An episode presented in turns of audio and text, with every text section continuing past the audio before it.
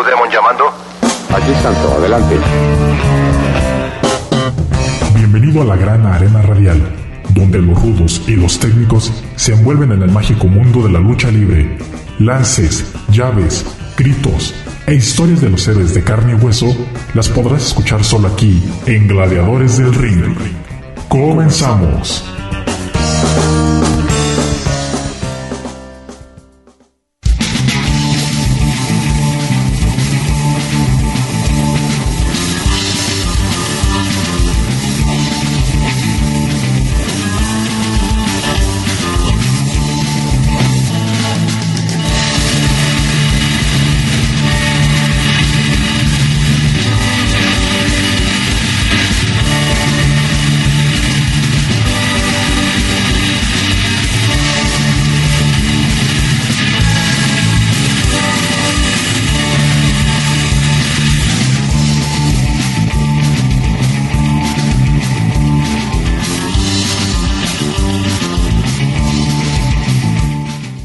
Bien, estamos comenzando un nuevo programa de Gladiadores del Ring, transmitiendo a través de Radio Universidad de Guadalajara en Colotlán. Ya estamos listos una vez más, otro viernes más, con mucha información, cosas bastante interesantes que han sucedido durante estos días en el pancracio a nivel nacional.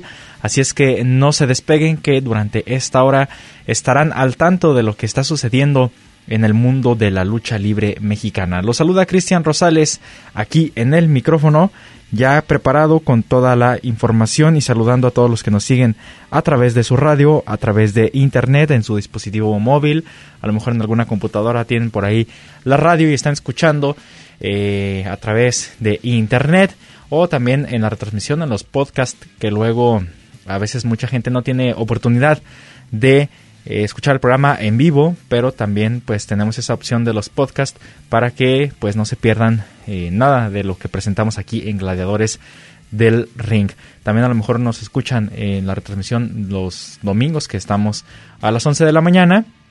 Entonces les mandamos un afectuoso saludo Dominguito. También pues es un día en donde hay que escuchar buena información y sobre todo de la lucha libre mucho mejor, ¿verdad? Porque recordemos que eh, los domingos eran de lucha libre en la televisión, entonces pues ahora eh, en algunas eh, algunas ocasiones sí tenemos funciones de lucha libre los domingos, pero pues eh, en otras no, pero aquí tenemos el programa para que ustedes estén informados de el acontecer luchístico.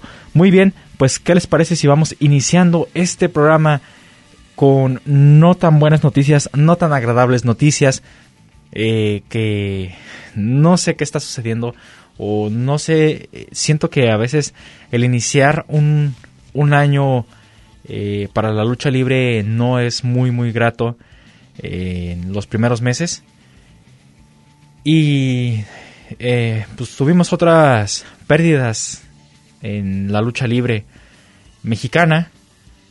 Tres gladiadores fallecieron hace unos días y el día de hoy pues vamos a hablar sobre esta situación de estos tres luchadores que fallecieron, eh, tres de los gladiadores que perdieron la vida en estos días, uno de ellos muy importante para la lucha libre, sobre todo para pues esas eh, agrupaciones que existieron y que dieron muchísima fama a a todo lo, a todas a toda la lucha libre mexicana en aquellas luchas aquellas luchas del extinto Toreo de Cuatro Caminos.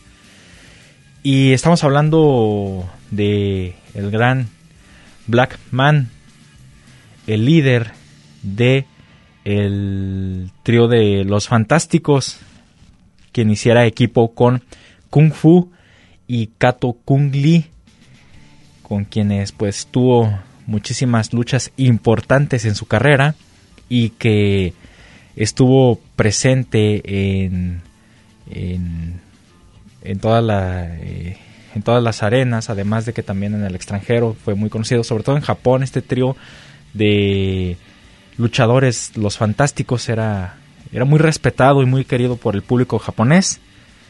Entonces, pues vamos a estar hablando de este personaje que lamentablemente falleció. Él fue uno de los que murió. Aparte, también fallece el luchador Karma. Este gladiador era estrella en la extinta Arena Pabellón Azteca. Él fue campeón semicompleto del Distrito Federal, mundial semicompleto y pues también también perdió la vida este luchador. Y a la lista se suma un luchador más joven eh, que era oriundo de Guadalajara. De hecho llegó a venir aquí a Colotlán y estuvo presente en una función por aquí que se hizo eh, en Colotlán. Y estamos hablando de Histeria 2.0, aclarando que es Histeria 2.0, no Histeria 2 o... Porque recordemos que del personaje de Histeria hay muchísimas versiones. Tenemos a, la primera Histeria que, que, que salió. La segunda versión que es la que duró más con el personaje que perdió la máscara contra el místico. Y la tercera versión que era este Histeria 2.0 que salió con la nueva generación de los Vipers, que eran los Vipers 2.0. Entonces, esta histeria fue el que el que lamentablemente perdió la vida. Y es increíble que los tres personajes o estos tres luchadores pierden la vida el mismo día. El mismo día, 28 de febrero, fallecen Karma, Blackman e Histeria. Así como, como lo escuchan. Es algo que mm, todavía no tiene explicación de por qué cuando fallece un luchador, un luchador no se va solo, sino que se lleva a más, a más gladiadores. Y aquí tenemos esta, pues, esta triste noticia del pasado 28 de febrero, en donde, pues, se pierde la vida de tres luchadores. Bien, pues vamos a, a estar hablando en el programa del día de hoy acerca de, esto. Y como les decía, el, primero, el primer luchador que falleció fue Karma.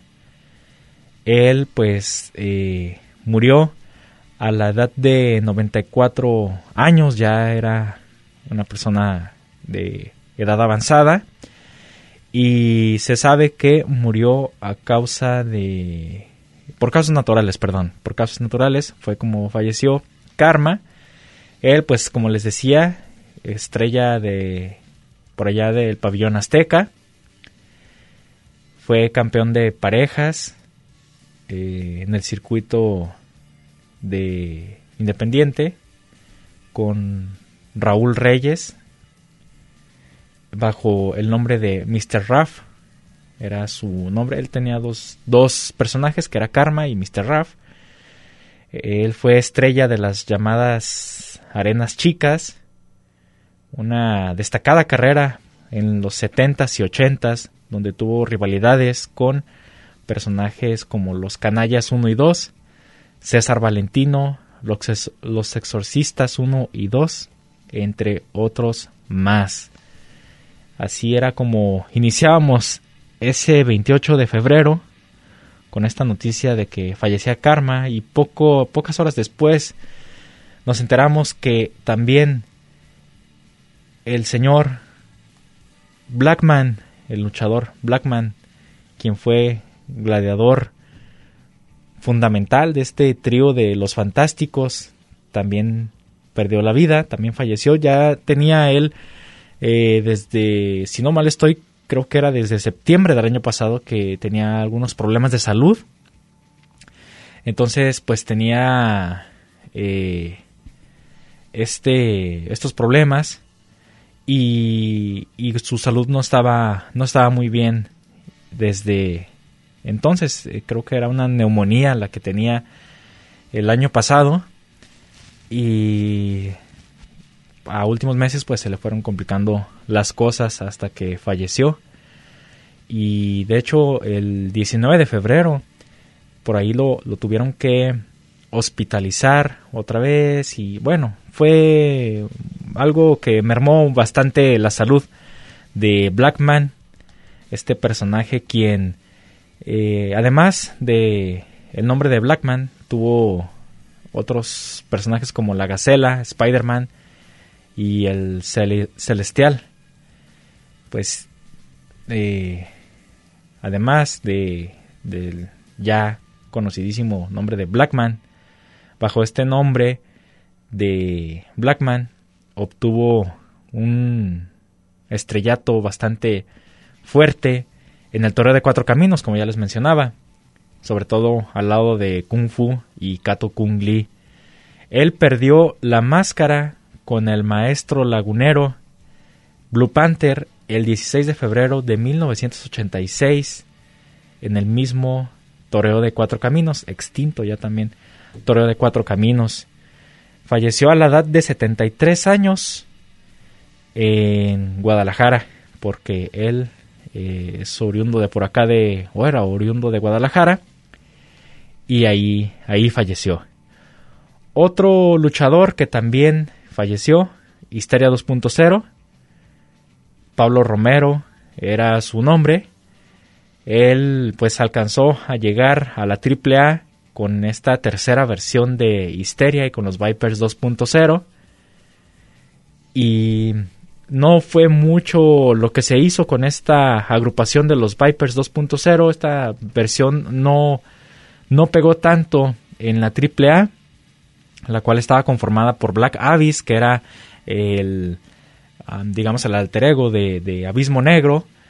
Eh, Psicosis, la tercera versión de Psicosis y un personaje nuevo que habían sacado para este concepto de los Vipers 2.0 que era Amnesia. Pero pues no tuvo el éxito esperado, la gente como que no les gustó mucho esta nueva versión de los Vipers y poco a poco fueron desapareciendo de los carteles hasta que finalmente quedaron fuera de AAA. Y es así como eh, Histeria 2.0 pues se maneja en el circuito independiente. Tuvo luchas de apuestas, este, entre otras más, eh, con contra personajes como el mafioso, Loco Samarripa, Fuerza Sioux, eh, contra Indio Cherokee en la arena Roberto Paz acá en Guadalajara y también contra Pagano. De hecho, contra Pagano fue una lucha de cabelleras en Mazatlán, Sinaloa, y ahí pierde la cabellera Histeria 2.0. Contra Indio Cherokee también es lucha de cabelleras y ahí gana la cabellera eh, Histeria 2.0. Este personaje que también, también eh, era originario de por acá de Guadalajara. Y su última lucha que fue de apuestas, fue contra Pagano, como ya lo mencioné, en el 2019, 16 de agosto de 2019. Era una lucha de tres esquinas donde también estaba Chessman y al final pues él es el que pierde la cabellera. La causa de su muerte aún desconocida y pues muy joven, bastante joven, este luchador tenía solamente 37 años de edad. Y como les comentaba al inicio del programa, este gladiador estuvo por acá en Colotlán en una función eh, especial que se hizo aquí en, en Colotlán y venía eh, Histeria 2.0. Yo me acuerdo porque yo de hecho fui, fui, ahí lo, ahí lo vi. Entonces, este, pues lamentable estos tres gladiadores. Pero bueno, vamos a un corte y regresamos para seguir presentándoles a ustedes información de esto que aconteció en estos días en el mundo luchístico. Entonces vamos a este corte y regresamos con más aquí a Gladiadores del Ring.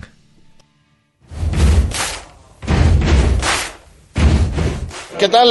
Les mando un saludo al programa de radio Gladiadores del Ring de parte del Coloso de la Laguna, euforia, que la pasen chido.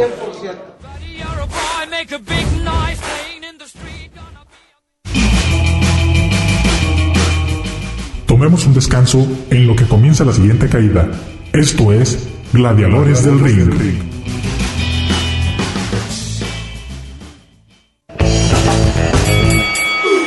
Segunda, segunda caída. Todo listo para continuar con los gladiadores del ring.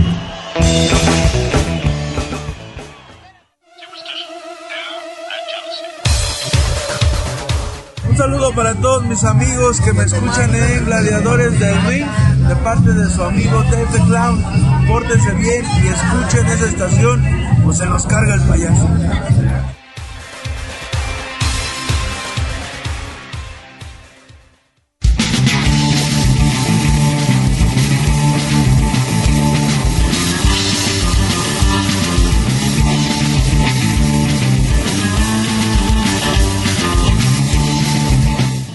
Bien, estamos de regreso aquí en el programa de Gladiadores del Ring. Nos estamos aventando ya la segunda caída del programa, transmitiendo en el 104.7 de FM, Radio Universidad de Guadalajara en Colotlán. Muy bien, les platicaba de estas no tan agradables noticias que sucedieron en estos días dentro de la lucha libre. Y pues vamos a platicar un poquito acerca de Blackman, sobre todo porque pues fue un personaje importante para eh, pues esas luchas por allá en el toreo de cuatro caminos con el trío eh, que formó de los fantásticos. Quién era Blackman pues Blackman eh, era el personaje que era el líder de este trío y detrás de la máscara teníamos al señor Álvaro Meléndez Tibanes quien pues como lo dije era la cabeza de este trío de los fantásticos. Él entrenó en Guadalajara con el famosísimo Diablo Velasco. Debutó en el 65 como la Gacela. Además que también tuvo el personaje de Spider-Man y perdió su máscara eh, eh, de, en el 96 en Tijuana. Después de eso, pues ya tomó el personaje de Blackman. Fue un muy buen peso ligero, pero eh, algo pequeño para llegar a ser una estrella como se veía en aquel entonces, pues luchadores de talla alta y de bastante tonelaje, entonces pues era demasiado pequeño para esto. A él pues tuvo bastante suerte ya que el, encargado de empujar a todos estos talentos fue el señor Francisco Flores. Y así fue como se metió dentro de estos luchadores que llegaron al estrellato. Ya en el 77 pues fue cuando tomó el nombre de Blackman. Y ya para el 78 ganó el título mundial ligero UWA derrotando al matemático en una final de torneo. Era un técnico contra un técnico. Mantuvo este cinturón durante tres años y lo defendió 69 veces. Formó equipo con White Man, quien era Alberto Muñoz. Pero después de estar en la misma esquina, tuvieron diferencias y eh, se llevó a la lucha de apuestas en donde ganó la máscara de White Man. También ganó eh, diferentes títulos con Kato Kung Lee y Kung Fu. Ellos se llevaron el título mundial de tercias ganándole a los cadetes del espacio solar primero, solar 1 más bien, Superastro y Ultraman en el 84 en el Toreo de Cuatro Caminos. Perdieron el título ante los Misioneros de la Muerte, Negro Navarro, Tejano y El Signo. Ellos tuvieron muchísimas giras por Japón, donde eran muy bien aceptados, muy queridos por el público nipón. Y de hecho, pues sus personajes cuando iban para Japón, pues traían los colores de la bandera japonesa y eso aún más acrecentaba pues lo que eh, los quería el público allá en Japón, ¿verdad? Pero pues hubo o hay una anécdota de que le sucedió en una función donde el público los atacó a estos personajes y también se descubrió la identidad de ellos. Pero ¿cómo fue? Vamos a escuchar esta cápsula aquí en el programa y regresamos para platicar acerca de esto aquí a Gladiadores del Ring. Los Fantásticos, uno de los tríos más famosos compuestos por Kung Fu, Black Man y Kato Kung Lee. El grupo estuvo activo desde la década de los 70 hasta la de los 90, pero en los 80 fue su época de apogeo, teniendo múltiples campeonatos de tercias. El hombre que de Oriente, el hombre que de Asia tiene un inmenso talento, los fantásticos gozaban de un éxito rotundo en la Ciudad de México. Solían luchar en el Toreo de los Cuatro Caminos y por su estilo que combinaba las artes marciales con la lucha libre, eran muy queridos en tierras niponas.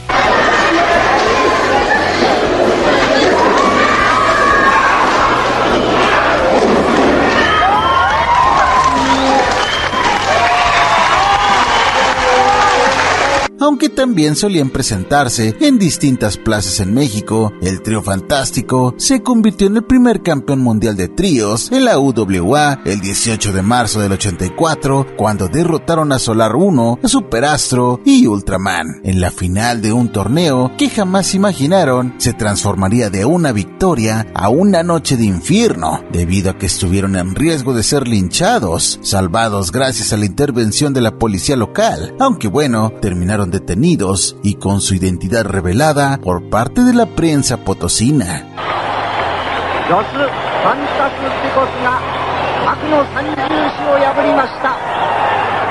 En ese mismo día del campeonato contra los cadetes del espacio sucedió el caos. Distintos reportes afirman que aquella noche un aficionado comenzó a insultar a los fantásticos, en especial a Black Man, a tal grado de que los ataques dejaron de ser verbales para convertirse en agresiones físicas, pues le lanzaba cerveza y cuando tuvo la oportunidad lo pateó, luego de que el luchador cayó cerca del fanático tras recibir un lance de superastro. El golpe hizo estallar la furia de Black Man, quien no se contuvo y se le fue a los golpes al aficionado, situación que me recuerda mucho a la que vivió el hijo de Dr. Wagner Jr., cuando no pudo contenerse ante la agresión física de un aficionado que estaba claramente alcoholizado.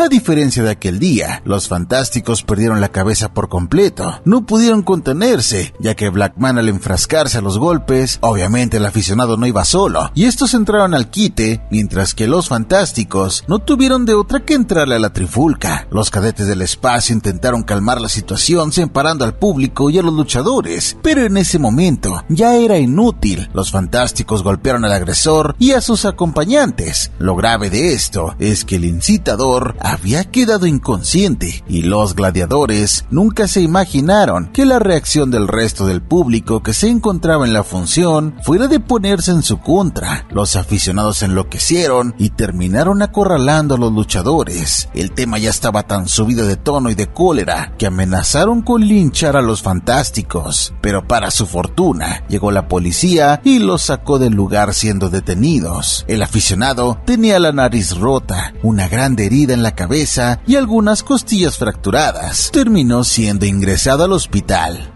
ustedes lo vieron hoy frente al Ibero Carlos Plata sacar sacar la casa, sacar el talento y dominó. Mientras se llevaban a los luchadores detenidos, mencionaron que el agredido fue el que comenzó el pleito. Era claro que había una historia incompleta. Aquí existía una situación a medias, pues el hombre hospitalizado tenía algo personal con los luchadores o con uno de ellos en específico, hablando de Black Man, pues luego de las investigaciones se supo que antes de la función dañó el auto de uno de los fantásticos. Era claro que existía un problema personal, y a esto le agregamos los testimonios que hicieron los aficionados, que en su mayoría buscaban que los luchadores pagaran por sus acciones, pidiendo castigo ejemplar contra los gladiadores. Dentro de las exigencias estaba que se les retirara su licencia como luchadores. Kung Fu, Black Man y Kato fueron ingresados a los separos, esperando una resolución de las autoridades. Al siguiente día, la prensa local se les fue con todo, donde más podía dolerles, además de asegurar que los fantásticos habían cometido comenzado todo, publicaron fotos de su detención, mostrando el rostro sin máscara y dando a conocer sus nombres completos, matando completamente el anonimato, exponiendo a quienes estaban detrás de las tres máscaras de los fantásticos, una situación histórica en la lucha libre y que sin duda rompía con el misticismo de sus personajes. Al final, los fantásticos lograron resolver la situación días después, pagando fianza y haciéndose cargo de los gastos médicos del agredido. No le retiraron su licencia como luchadores y pudieron continuar con su carrera deportiva. Obviamente tuvo que pasar mucho tiempo para que se volvieran a animar a regresar al estado de San Luis Potosí. Aunque sus identidades habían sido expuestas, aquellas notas periodísticas no rebasaron lo local y hay que recordar que eran los ochentas. El internet aún no veía la luz, lo que ayudó a que esas noticias no pusieran en peligro la continuidad como los fantásticos. Lamentablemente, esta tercia no duraría mucho,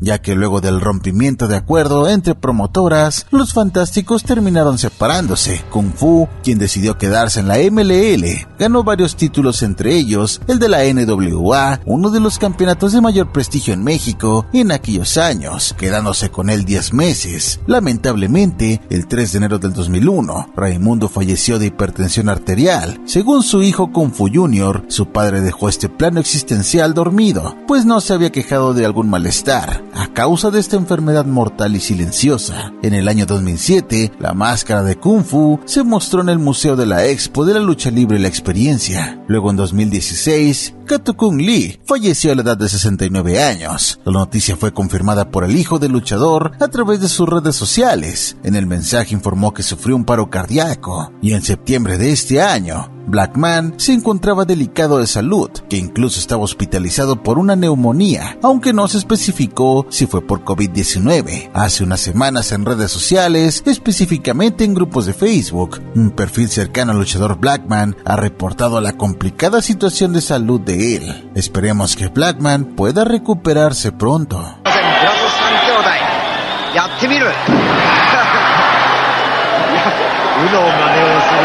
Sin duda, regresando al tema de la experiencia vivida por los luchadores, es algo insólita por cómo terminó, pues generalmente los aficionados a la lucha libre asisten a las arenas para ganar un rato de desestrés, pues ahí terminan gritando de todo. Digamos que es parte de la mística de la lucha libre. Sin embargo, aquella situación fue más allá y se cruzó la línea entre el entretenimiento y la fantasía, hasta el grado de que hubo vidas en peligro. Como sea, los siempre serán recordados como una de las mejores tercias en la historia de la lucha libre.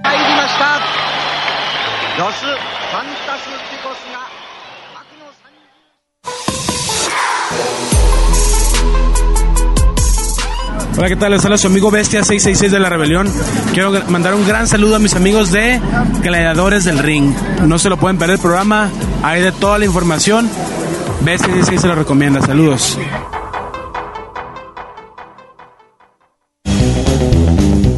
No te vayas. En un momento continuamos con más información aquí en Gladiadores del Ring.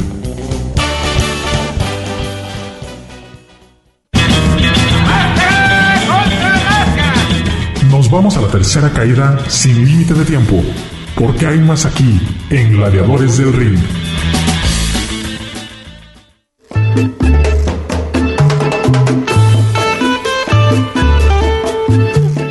¿Qué dicen amigos? Los saluda el Noano hasta el de la lucha libre y ya saben, Pagano Triple aquí presente deseándoles lo mejor e invitándolos a que sigan escuchando Gladiadores del Ring aquí en Radio Universidad en Guadalajara, en Colotlan. Ya se la saben, aquí sin payaso no hay fiesta, papá.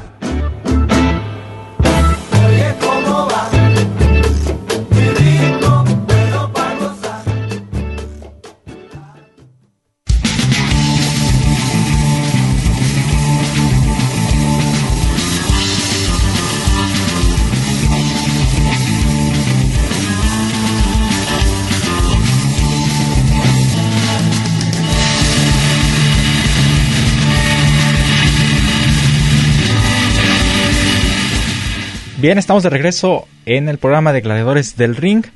Y pues antes del corte escuchábamos esta cápsula donde se narra un poco de la anécdota que vivió eh, este famosísimo trío de eh, los luchadores Los Fantásticos, Kato Kung Lee, eh, Blackman y también Kung Fu.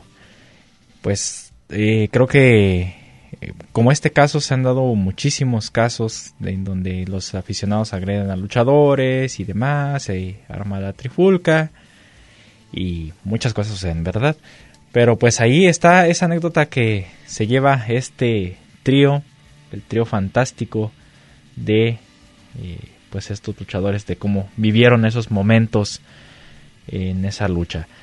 Bien, pues como les decía de Blackman, él tuvo diferentes luchas de apuestas, de luchas de máscara, cabellera, perdió la máscara contra Blue Panther, este, y su última lucha de apuestas fue en el 93, una lucha por allá en Tokio, Japón, entre Blackman y Super Delfín. Ahí pues ya eh, eh, se había vuelto a enmascarar para pues este evento Blackman y ahí pierde también la incógnita. Esto por allá en Japón, pero pues se presentó como les decía en diferentes arenas, en Querétaro, en, por supuesto en el Toreo, en Monterrey, Ciudad Juárez, en diferentes, diferentes arenas estuvo presente este personaje de Black Man que ha fallecido a la edad de 73 años. Eh, pues ya nada más queda el recuerdo de estos personajes porque era el último que quedaba eh, todavía con vida y pues ya ahora ya está junto otra vez esta, este estos tres personajes están juntos otra vez en la arena celestial que ya es bastante amplia eh, la arena celestial muchísimos gladiadores importantes que se nos han ido y en los últimos años pues hemos estado perdiendo a leyendas de los cuadriláteros, leyendas que eh, ya dejan pues un recuerdo dentro de la lucha libre a nivel nacional. Pues bien, vamos a seguir con el programa del el día de hoy, con más cosas, con más información y pues les quiero presentar esta cápsula interesante en donde escuchamos de algo sobre las llaves.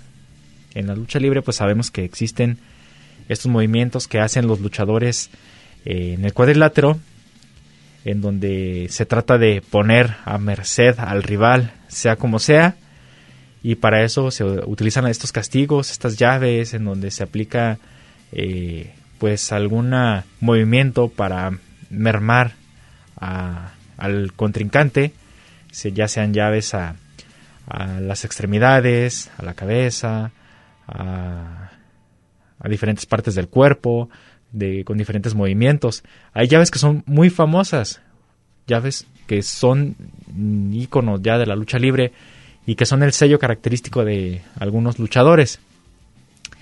Pero muchas de estas llaves eh, que usan estos luchadores ya habían sido hechas por otros gladiadores y uno piensa o se imagina que el luchador que la, la hace pues es el que eh, la crea, ¿no? O sea, si es una llave muy famosa como la de a caballo, pues uno creería que, que el santo pues fue quien la hizo, pero estamos equivocados y por eso vamos a escuchar entonces esta cápsula en donde se nos presentan siete llaves famosas que no sabíamos que las inventaron otros luchadores. Entonces escuchamos esto del misticiero aquí en Gladiadores del Ring.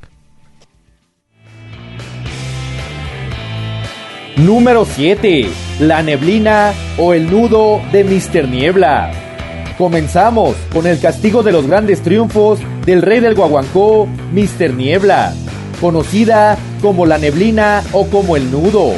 Imposible olvidar aquellas noches de 1999 en la Arena México, cuando con este castigo Mr. Niebla se quedó con las incógnitas del Mr. Niebla de Naucalpan y de Shocker. Sin embargo, el nudo no es creación del apestoso mayor, Si bien han existido muchos nudos a través del tiempo, este en específico es creación de uno de los maestros de Mr. Niebla, el escaramouche primero, quien se le heredó a su alumno para que éste la llevara hasta lo más alto. Número 6. El 619. Un espectacular castigo que ha hecho famoso a nivel mundial el gran Rey Misterio Jr. Es prácticamente imposible hablar de Rey Misterio sin mencionar el 619. Este movimiento le ha dado grandes triunfos. Verlo tomar la segunda y la tercera cuerda para después conectar con unas patadas a su rival levanta del asiento a cualquiera. Sin embargo, muchos años antes de Rey Misterio Jr., hubo otro espectacular luchador que usó este movimiento como su sello personal, el enorme Juan Cesati, mejor conocido como Superastro. El cadete del espacio lo ejecutaba con una maestría y una velocidad únicas. Él lo llamaba el péndulo. Número 5. La mística. Y si de movimientos espectaculares hablamos, tenemos que mencionar el castigo más famoso de las últimas décadas, el movimiento de los grandes triunfos de Místico, conocido hoy como Carístico, y que hacía que los aficionados saltaran de su butaca. Por supuesto, estoy hablando de la mística. Este espectacular helicóptero, que termina con una palanca al brazo, tuvo mucho que ver con el boom de Místico. Sin embargo, el príncipe de plata y oro no fue el creador de este movimiento. Si bien el helicóptero previo a la palanca al brazo sí es algo que él añadió, esta palanca al piso, como era conocida antes, fue creación de la leyenda japonesa Yoshiaki Fujiwara, quien saltaba sobre su oponente para tomar su brazo y llevarlo hasta la lona para arrancarle la rendición. En México, antes de Místico, nadie la aplicaba como el maestro Aníbal. Número 4. La Atlántida. Un brutal y espectacular castigo que ha arrancado máscaras de la talla del villano tercero, Kung Fu, el último guerrero o la sombra. Por supuesto, estoy hablando de la Atlántida, inmortalizada por Atlantis. Esta quebradora es responsable en gran medida de que hoy Atlantis sea una leyenda viviente de la lucha libre.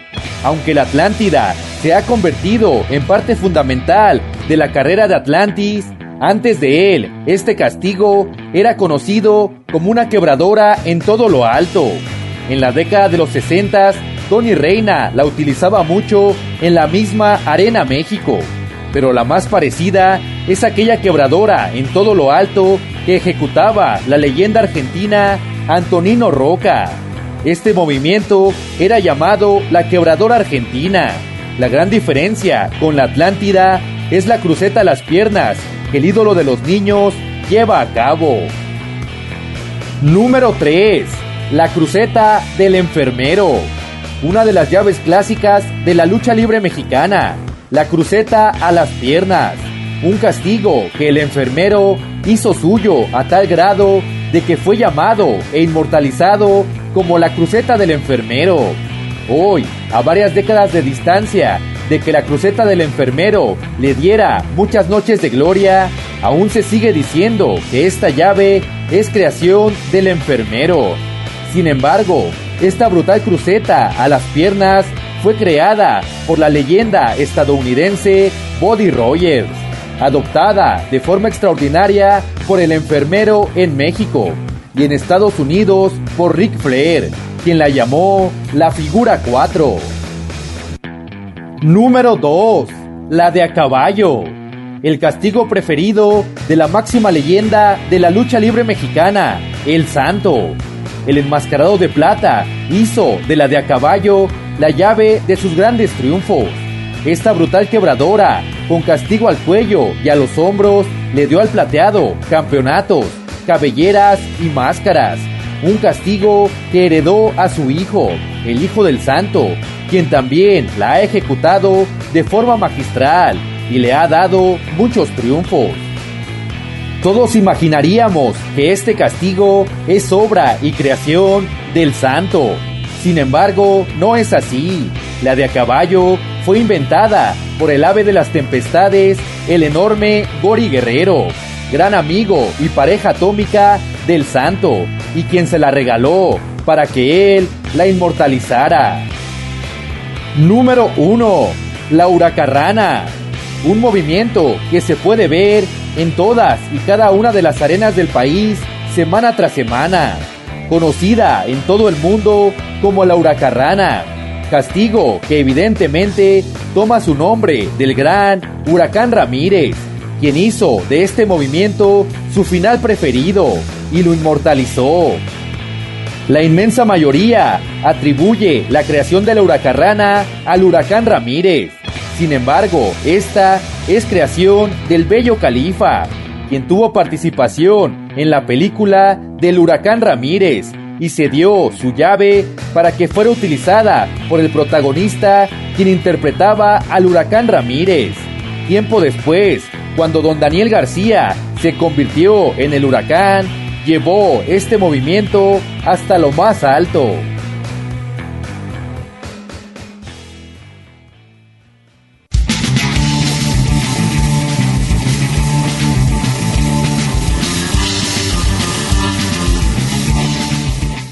Algo bastante interesante esta información, así pues nos despejamos la duda de quién es realmente el creador de todas estas llaves famosas, llaves de rendición que le han dado la victoria a estos gladiadores y que se han llevado su vitrina cabilleras, máscaras, campeonatos y demás.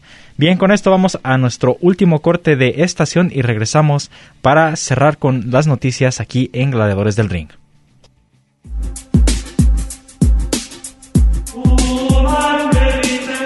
A todos mis amigos de Gladiadores del Ring, su amigo el original Mascarita Sagrada, el mini tigre blanco de las mini estrellas, tengo el gusto de enviarles un fuerte abrazo y un cordial saludo.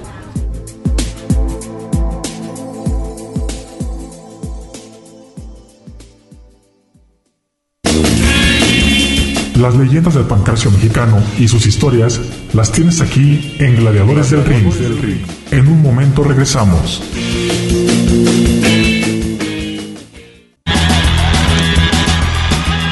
¿Y tú eres rudo o técnico? Descúbrelo aquí en Gladiadores del Ring. Estamos de regreso.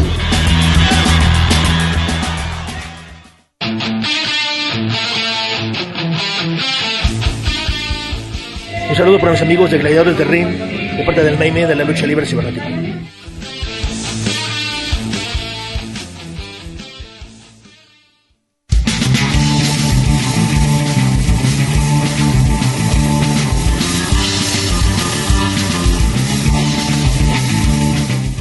Muy bien, estamos de regreso aquí en Gladiadores del Ring. Vamos a continuar con la información.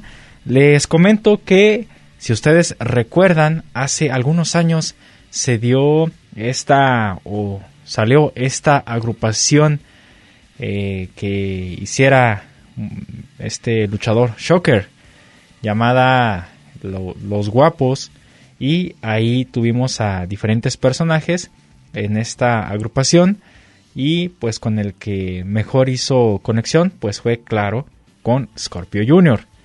Entonces pues ya tenemos de regreso a los guapos otra vez, eh, ahora con eh, pues este Shocker, eh, Scorpio Jr., Deknis, si no mal estoy, y también se acaba de unir el famosísimo El Guapito, este personaje que estuviera en el Consejo Mundial de Lucha Libre dentro de eh, las microestrellas del Consejo de Mundial de Lucha Libre, ya no pertenece a esta empresa, ya es independiente. Entonces, pues vamos a escuchar, eh, pues ahí, esta pequeña entrevista donde él dice el agradecimiento que le da al Consejo Mundial de Lucha Libre y las rivalidades que van a tener los guapos en próximas fechas. Escuchemos. Pues los guapos llegando con todo, pues prácticamente cualquier arena de la República.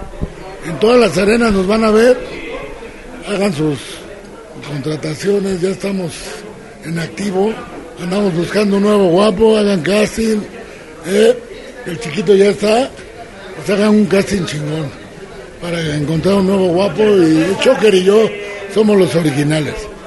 ¿Cómo se han sentido en este reencuentro que tienen justamente los originales guapos? Toda la gente se nos ha entregado. Tú viste a Juan de la Barrera, no pensábamos que fuera tanto. Eh, Cuando nos vieron salir, se enloqueció la gente. ¿Qué, tiene, que, ¿Qué debe tener un luchador para ser parte de los, de los guapos, para ser el nuevo integrante? Yo creo que fue en el boom de la lucha libre cuando los guapos nacieron, se hicieron y triunfaron, ¿no? Pues ganaron campeonatos, cabelleras, máscaras, todo, ¿no? Y ahorita pues las nuevas facciones quieren quieren salir adelante ganándole a Guapos VIP. Llegaron contra el negocio, les vinieron a toser de frente. ¿Por qué ellos? Aquí a su casa venimos. ¿eh? Y les vamos a ganar, los vamos a pelar y ya que se larguen de aquí. Lo de hoy fue poco. La próxima semana les va a ir peor, pero muchísimo peor.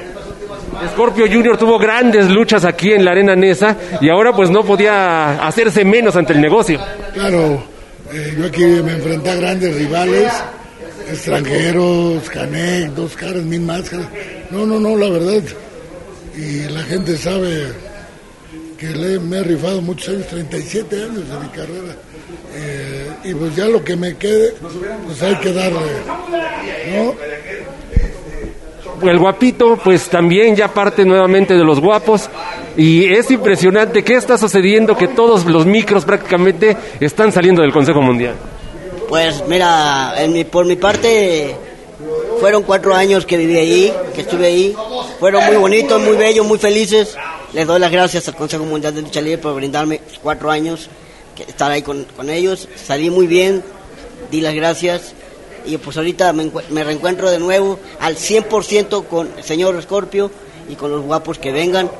Falta uno, manden su, su, su, su- su solicitud, suscripción, como se diga, y lo vamos a estar, lo vamos a estar esperando aquí, ¿ok?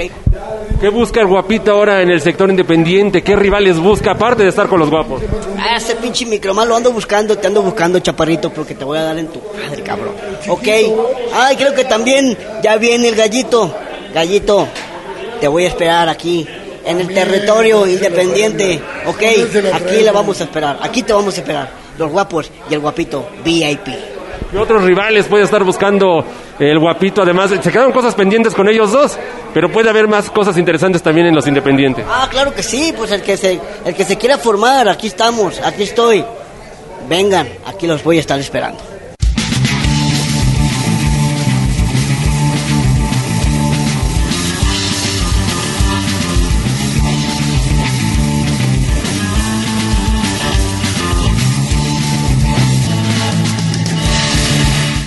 Pues bien, se reactiva de nuevo la Universidad de los Guapos. Así es que vayan haciendo su casting para ver si son admitidos a esta Universidad de los Guapos. Para que les dé el visto bueno Shocker y Scorpio Jr. Además de que ya tenemos también al Guapito también junto con estos dos personajes y ya veremos las eh, nuevas rivalidades que van a tener en el circuito independiente estos personajes y otros que también han estado enfrascados y que han empezado a tener una rivalidad interesante es eh, la Freak Family contra la secta recordemos que la Freak Family es eh, un una eh, pues una facción que se hizo con Cuervo, quien estuviera en la secta, y además de Sangre Azteca. Tuvieron un enfrentamiento el fin de semana pasado y la Freak Family habla sobre esta situación y de que pues la Freak Family son todos, todos son Freak Family. Entonces escuchamos a estos luchadores aquí en Gladiadores del Ring. Un encuentro contra la secta que ya se han vuelto habituales, eh, con un resultado que a unos gusta, a otros no. Ah, pues es que no, no venimos a agradarles, venimos a hacer pedazos, venimos a hacer lo que queremos, venimos a demostrar que la Freak Family tiene para ellos y tiene para más. La verdad es que si quieren decepcionarse, pues adelante, pero México es Freak Family, todos somos Freak Family, ustedes ya son Freak Family, es más, ven que te vean, este es el nuevo integrante de la Freak Family. Muchas gracias. Eh, ya poco queda de la fraternidad con la secta, prácticamente nada.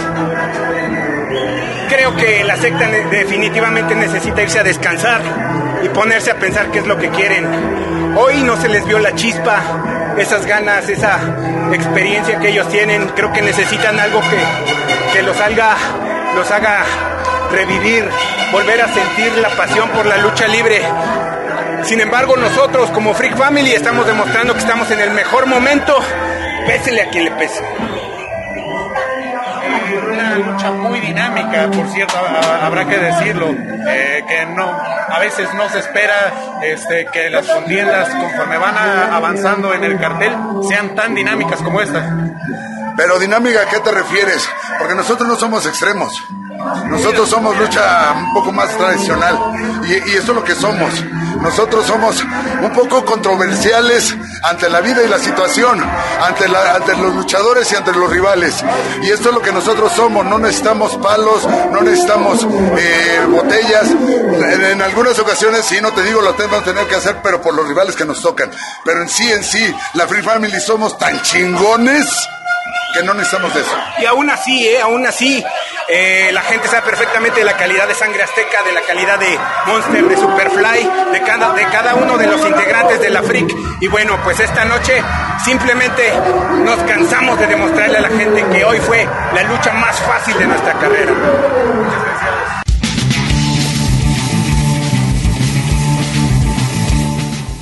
Muy bien, ahí tenemos esto que comenta la Freak Family, el cual esta rivalidad que tienen con eh, la secta, pues ya veremos a ver hasta dónde llegan. Además, también pues tenemos que, eh, si ustedes ya vieron el documental de Un México Perro que está bastante recomendable, yo en mi caso yo sí ya lo vi y sí se los recomiendo ampliamente. Este documental va a llegar nada más y nada menos que hasta Madrid, España. Este, esto pues va a ser eh, algo interesante para esta, eh, pues esta, este documental donde se dedica eh, al perro aguayo, todo un luchadorazo de esas luchas bastante emotivas que nos regaló. El documental fue realizado por los directores Rafael Aparicio y Andrés Klimek. Además, como les decía, pues va a presentarse en España en la muestra de cine en Madrid el próximo viernes 18 de marzo. Entonces, pues ahí estará este documental, el cual también ya ha pisado el continente asiático. Esto fue en el en diciembre del año pasado en el Festival de Cine Documental de China y pues ahí se recordó a este personajazo, el perro aguayo. Bien, con esto despedimos el programa del día de hoy, agradeciendo a todos los que nos siguieron en su radio, en internet, los que están al pendiente del programa cada viernes y que están eh, bien informados de lo que está sucediendo en el acontecer luchístico mexicano. Me despido de todos ustedes, Cristian Rosales, y nos escuchamos la próxima aquí en Gladiadores del Ring. El Ring de 6x6 nos espera para seguir con más historias datos y noticias. No te los pierdas y sintoniza Gladiadores del Ring. Solo aquí, en Radio Universidad de Guadalajara, en Colotlán. Hasta la próxima.